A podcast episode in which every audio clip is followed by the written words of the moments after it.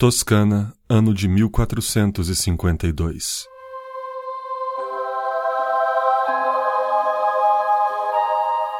Em Antiano, um vilarejo da comuna italiana de Vinci, uma camponesa de nome Caterina estava prestes a dar à luz. Ela carregava o filho de um notário, chamado Piero Fruosino di Antonio, com quem não tinha se casado e nem o ia, devido às diferenças de classes. Assim, na terceira hora da noite do dia 15 de abril, ela dá à luz a um bastardo, que chamou de Leonardo. E por ser ilegítimo, não receberia o sobrenome do pai, mas seria chamado de acordo com sua origem, que era Leonardo, filho de Ser Piero, da cidade de Vinci. Ou, como foi nomeado em italiano, Leonardo di Ser Piero da Vinci.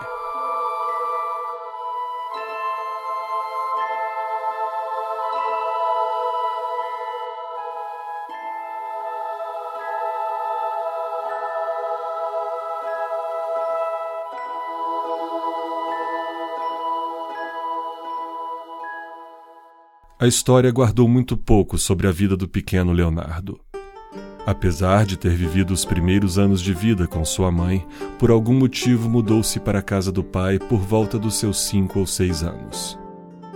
Ser bastardo naquela época não significava que o filho deveria ser abandonado ou ignorado pelo pai.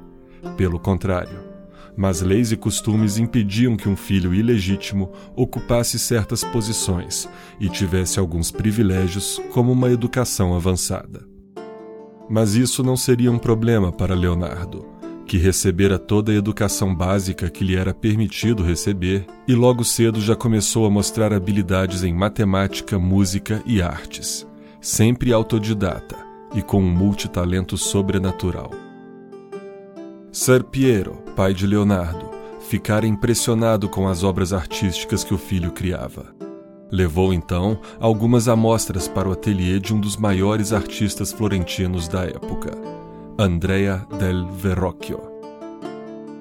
Verrocchio também se admirou com o trabalho do filho de Sir Piero e o aceitou como pupilo, o que na época era um grande privilégio no meio artístico e cultural. Assim, Leonardo vai para Florença, trabalhar no ateliê onde passaria boa parte de sua adolescência.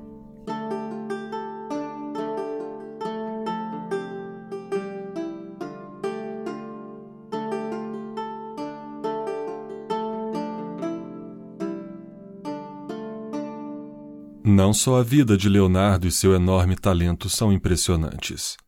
O que acontecia à sua volta é também digno de nota e certamente contribuiu para o surgimento do gênio Leonardo. A Europa vivia uma época de abundância cultural, artística, política e religiosa, conhecida como Renascimento ou Renascença. Esse nome se deve ao fim dos escuros e ignorantes séculos da Idade Média e a sociedade redescobria e pautava novamente o conhecimento e referências da antiguidade clássica. O feudalismo dava lugar ao capitalismo, a arte ganhava liberdade e prestígio, a ciência começava a avançar novamente e quase todos os aspectos da sociedade mudavam, como a música, literatura, artes visuais e arquitetura. Esse renascimento, que durou do século XIV até provavelmente o século XVI, teve origem na Península Itálica e depois se espalhou por toda a Europa, tendo Florença como o centro de toda essa explosão cultural, que abriu espaço para o surgimento de vários outros talentos que, de certa forma, deixaram um grande legado, como Michelangelo, Maquiavel, Petrarca e Botticelli. Apesar de todo esse renascimento do humanismo e da razão, a Igreja Católica era extremamente influente na região e agia não só como guia espiritual, mas principalmente como um Estado imperialista e militar. A Itália renascentista não era um único país, e sim um aglomerado de cidades-estado, como Florença, Milão, Veneza e os estados papais, sob o domínio da Roma Católica. Em muitas dessas cidades, o capitalismo já mostrava seu efeito político, onde famílias abastadas, normalmente de banqueiros, detinham o poder e governavam as cidades, como era o caso dos Medici em Florença. Isso gerava intrigas, conspirações e assassinatos de forma quase shakespeariana entre famílias inimigas que tentavam tomar o poder. Porém, essas famílias também eram os maiores patronos da arte e da arquitetura, patrocinando diversos artistas e fomentando a cultura. A relação entre as cidades-estado era também por vezes tensa. Guerras e invasões aconteciam entre elas e ainda sofriam com a tentativa de invasão de fora da península, como a por parte dos franceses.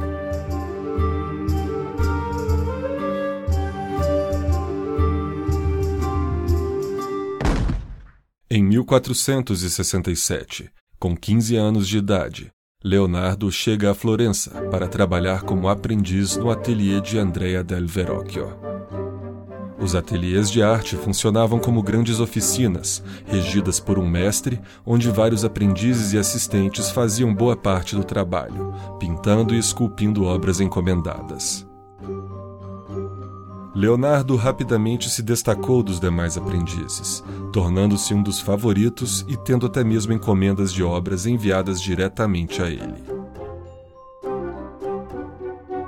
O talento de Leonardo era tanto que, ao colaborar numa das obras de Verrocchio, intitulada O Batismo de Cristo, onde o jovem aprendiz pintou um dos anjos que ficava ao lado do anjo pintado pelo próprio Verrocchio, a superioridade fora tão grande que reza uma lenda que Verrocchio decidira nunca mais pintar. Em 1472, aos 20 anos de idade, Leonardo da Vinci foi qualificado como mestre na Guilda de São Lucas, a mais notável da época. As guildas eram uma espécie de associação, no caso de artistas e artesãos, que regulavam a produção artística da cidade. Apesar de então mestre, os laços criados com Verrocchio não deixaram-o se afastar de seu antigo tutor, com cujo qual ele continuou colaborando.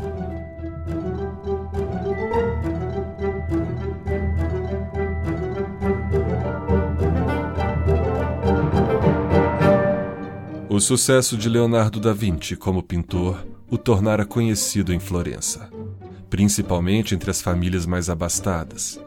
Talvez por isso ele se tornara alvo de inveja e despeito o que pode ter causado a denúncia que acabou por abalar sua reputação.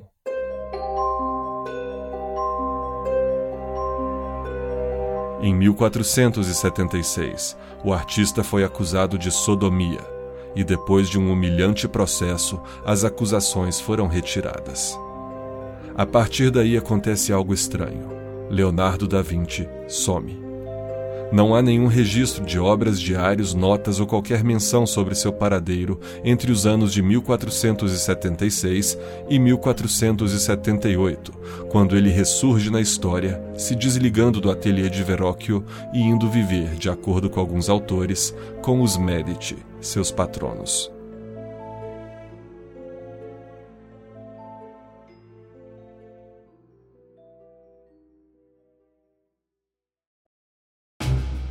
Leonardo da Vinci já havia realizado vários trabalhos artísticos para mosteiros, igrejas e famílias ricas. Porém, em certo ponto de sua vida, talvez cansado de ser reconhecido só como pintor, resolveu divulgar outro talento seu.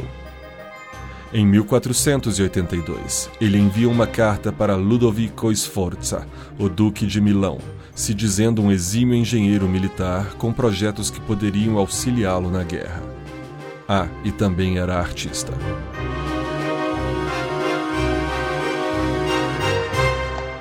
Assim, o bastardo De Vinci deixa Florença e se muda para Milão, onde passaria 17 anos trabalhando para os Sforza, como engenheiro, mas também como pintor e escultor.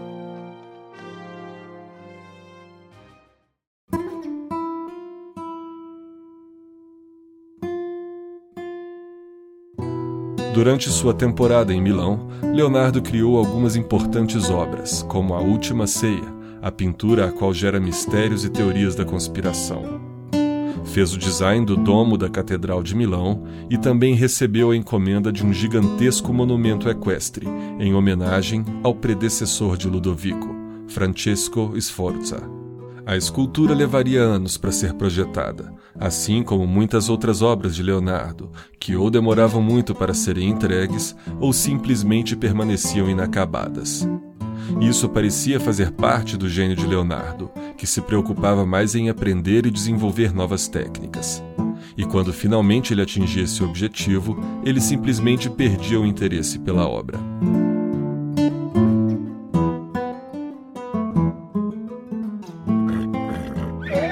Assim, Leonardo pesquisou e observou incansavelmente todos os detalhes dos cavalos, seus músculos, pele e movimentos, até que em 1492 ele terminou o gigante modelo em argila que ficou conhecido como Gran Cavallo. Após apreciado e aprovado pelos Sforza, ele então poderia produzir o monumento usando 17 toneladas de bronze. A essa altura, Leonardo da Vinci havia conhecido um menino de 12 anos, que empregara como assistente. Seu nome era Gian Giacomo Caprotti d'Aureno, apelidado por Leonardo de Salai, que significa pequeno diabo. O apelido se deve à delinquência do jovem, que Leonardo listou como mentiroso, ladrão e glutão. Porém, viria a se tornar um grande amigo e companheiro do mestre por 30 anos.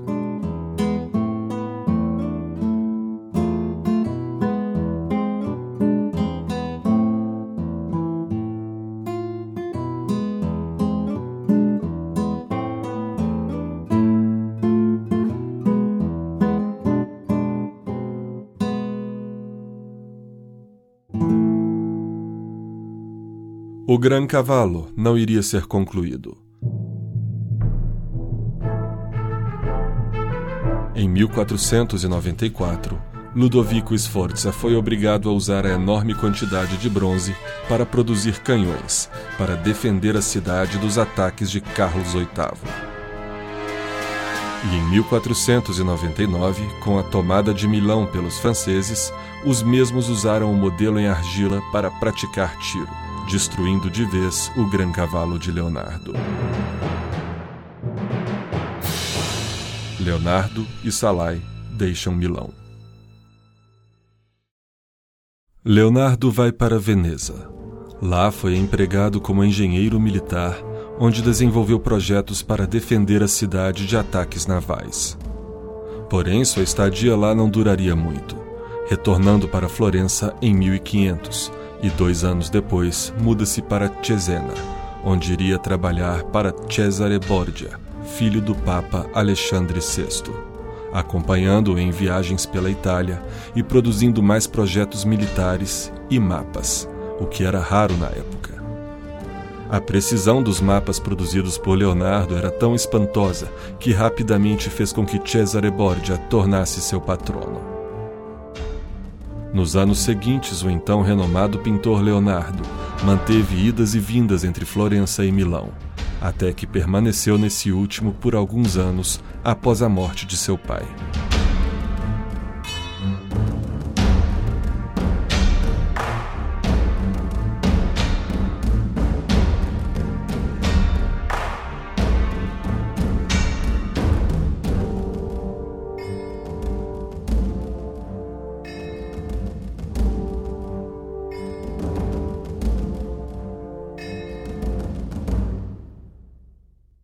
Em 1516, já em idade avançada, Leonardo passa a maior parte do tempo em Roma, no Vaticano, tendo o Papa Leão X, que também era da casa dos Medici, como patrono, até que em 1515, Francis I da França toma Milão novamente. O Papa Leão apresenta Leonardo ao monarca francês, que já conhecia a fama do artista. Leonardo, então, produz uma máquina que certamente deve ter espantado a corte de Francis quando foi apresentada. Um leão robótico que caminhava sozinho, se sentava e abria seu peito exibindo lírios. Esse não fora o único robô de Leonardo. Ele também havia projetado um cavaleiro completamente funcional, que andava, sentava e erguia o elmo. Mesmo se Leonardo já não fosse famoso, o leão seria mais do que o suficiente para impressionar o rei francês, que se tornou seu novo patrono e o levou para a França, onde lhe deu uma mansão, o Château do Clos-Lucé, e um bom salário. Leonardo havia levado três obras suas para o Château, dentre elas a Mona Lisa, quadro que parecia nunca ficar pronto e que o pintor passara muitos anos trabalhando. Junto com Leonardo, fora também seu amigo e aprendiz mais talentoso, Francesco Melzi, que permaneceu com o mestre até a sua morte, de causas naturais, em 1519, no seu leito do Château do Clos-Lucé.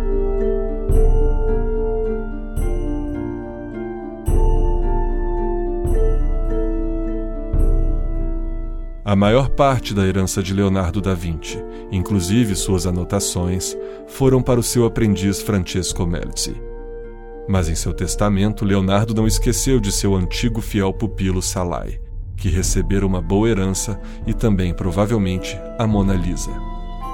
Seus irmãos e também alguns criados receberam parte da herança.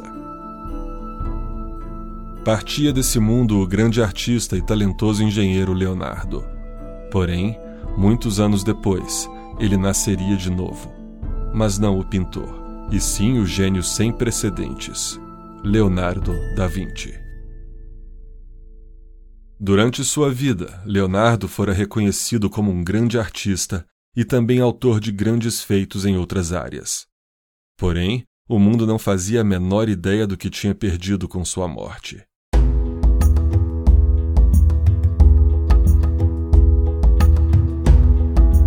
O aprendiz Francesco Melzi, após a morte do mestre, tentou sem sucesso publicar as milhares de páginas de anotações, experimentos e desenhos de Leonardo. O que se mostrou muito complicado devido à dificuldade de reproduzir os desenhos em larga escala e também compreender a peculiar escrita inversa do autor. Os estudos e anotações de Leonardo ficaram então parcialmente esquecidos por séculos, até que foram sendo redescobertos.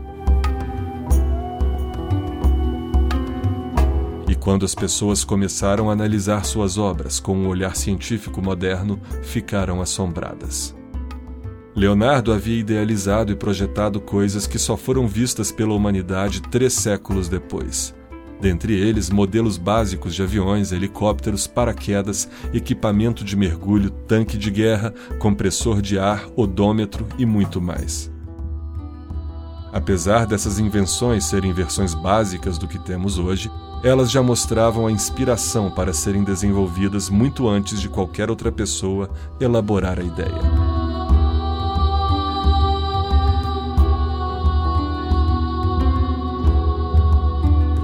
Boa parte dos projetos de Leonardo encontravam uma barreira: a falta de recursos e tecnologia para colocar em prática.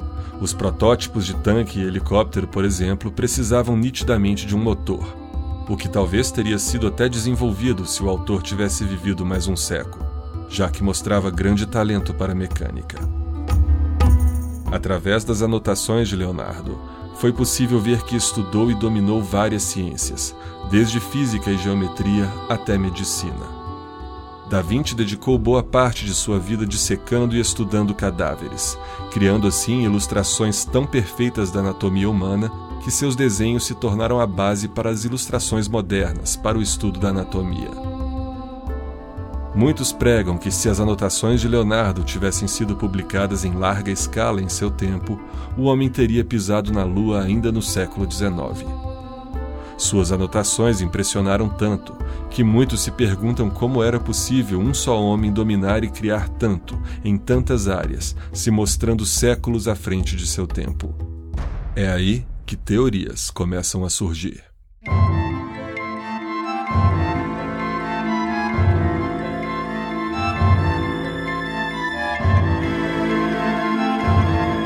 Pouco se sabe da vida pessoal de Leonardo. Ele escreveu praticamente nada em suas notas no que diz respeito à sua vida. Também, com exceção de Vassari, não há uma biografia ou relatos sobre como vivia e o que fazia Leonardo da Vinci fora da arte e da ciência.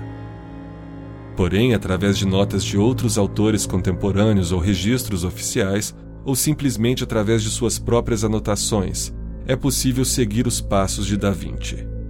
Mas entre 1476 e 1478, ele some, criando assim uma lacuna de dois anos sobre o paradeiro do jovem Leonardo.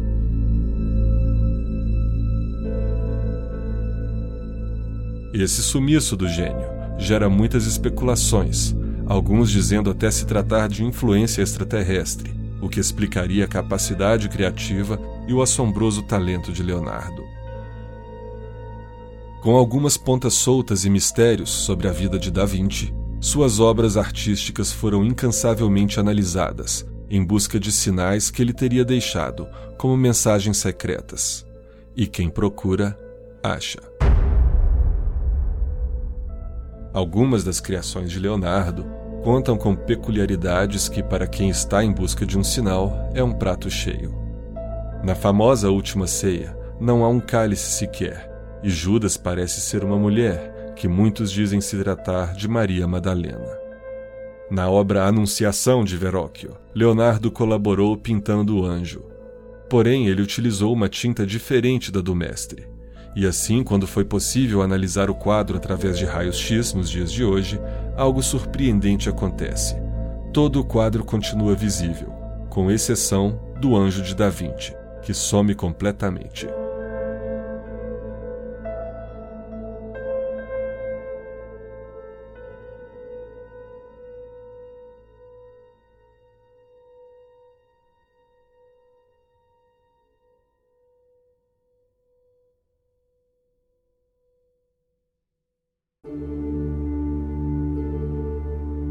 A identidade e o sorriso de Mona Lisa também são mistérios que muitos tentaram em vão solucionar.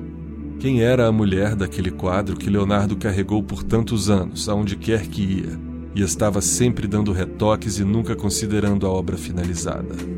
O que significa aquele misterioso sorriso? Para todas as perguntas, há teorias plausíveis de algo completamente normal e nada sobrenatural.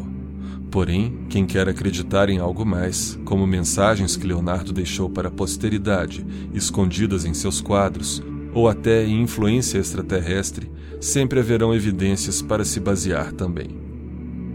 O fato é que Leonardo da Vinci foi um gênio além de seu tempo. Vasari, em sua obra do século XVI, As Vidas dos Artistas, começa o capítulo sobre Leonardo da seguinte forma no curso natural dos acontecimentos, muitos homens e mulheres nascem com talentos notáveis. Mas ocasionalmente, de uma maneira que transcende a natureza, uma única pessoa é maravilhosamente dotada pelo céu com a beleza, graça e talento em abundância, tal que ele deixa os outros homens para trás. Todas as suas ações parecem inspiradas e, na verdade, tudo o que faz claramente vem de Deus e não da habilidade humana. Todos reconhecem que isso era verdade em Leonardo da Vinci, um artista de beleza física excepcional que mostrou infinita graça em tudo que ele fez e cultivou seu gênio tão brilhante que todos os problemas que estudou ele resolveu facilmente. Seja divino ou extraterrestre ou puramente mundano, uma coisa é fato. Leonardo da Vinci foi um gênio que quase nenhum outro ser humano equiparou no que diz respeito à diversidade de pesquisa e criação. E talvez essa seja a resposta para o sorriso de Mona Lisa. Ela ri, quase que de forma carinhosa, de todos nós.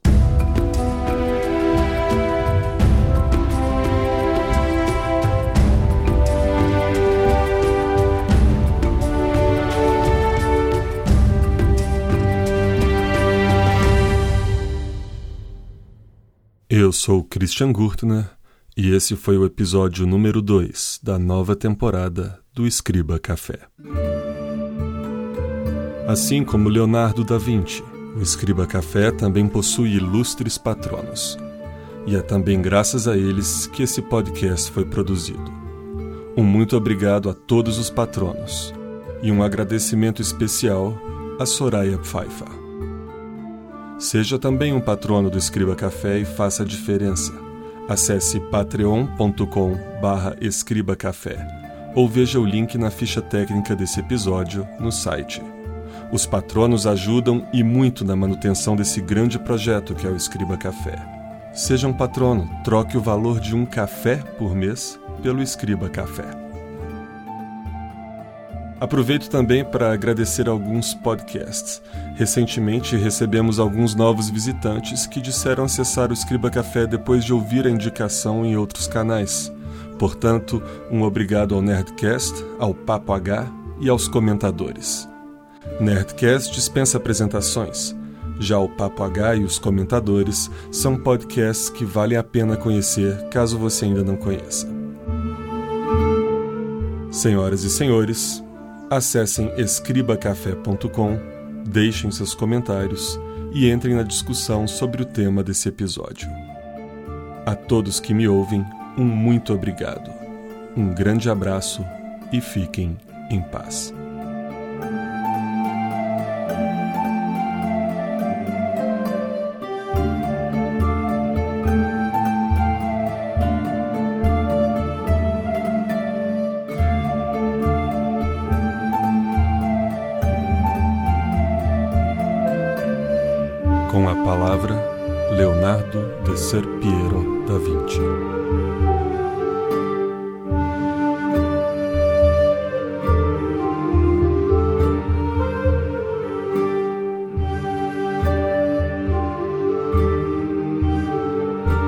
Aquele que não valoriza a vida não merece viver.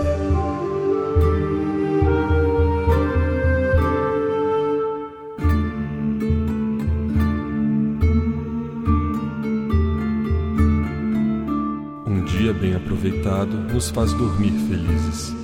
Uma vida bem vivida nos faz morrer felizes.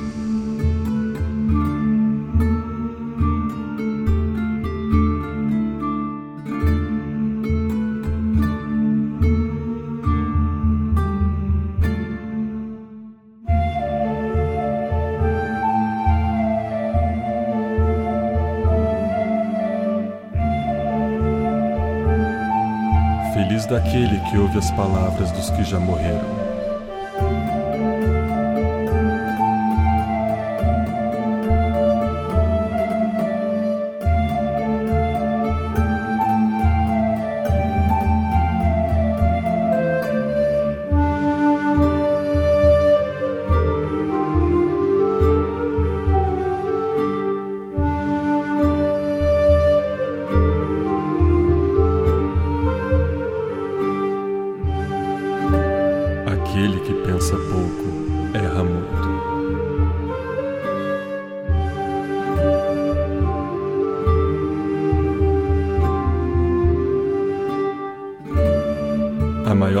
Decepção que o homem sofre é sua própria opinião.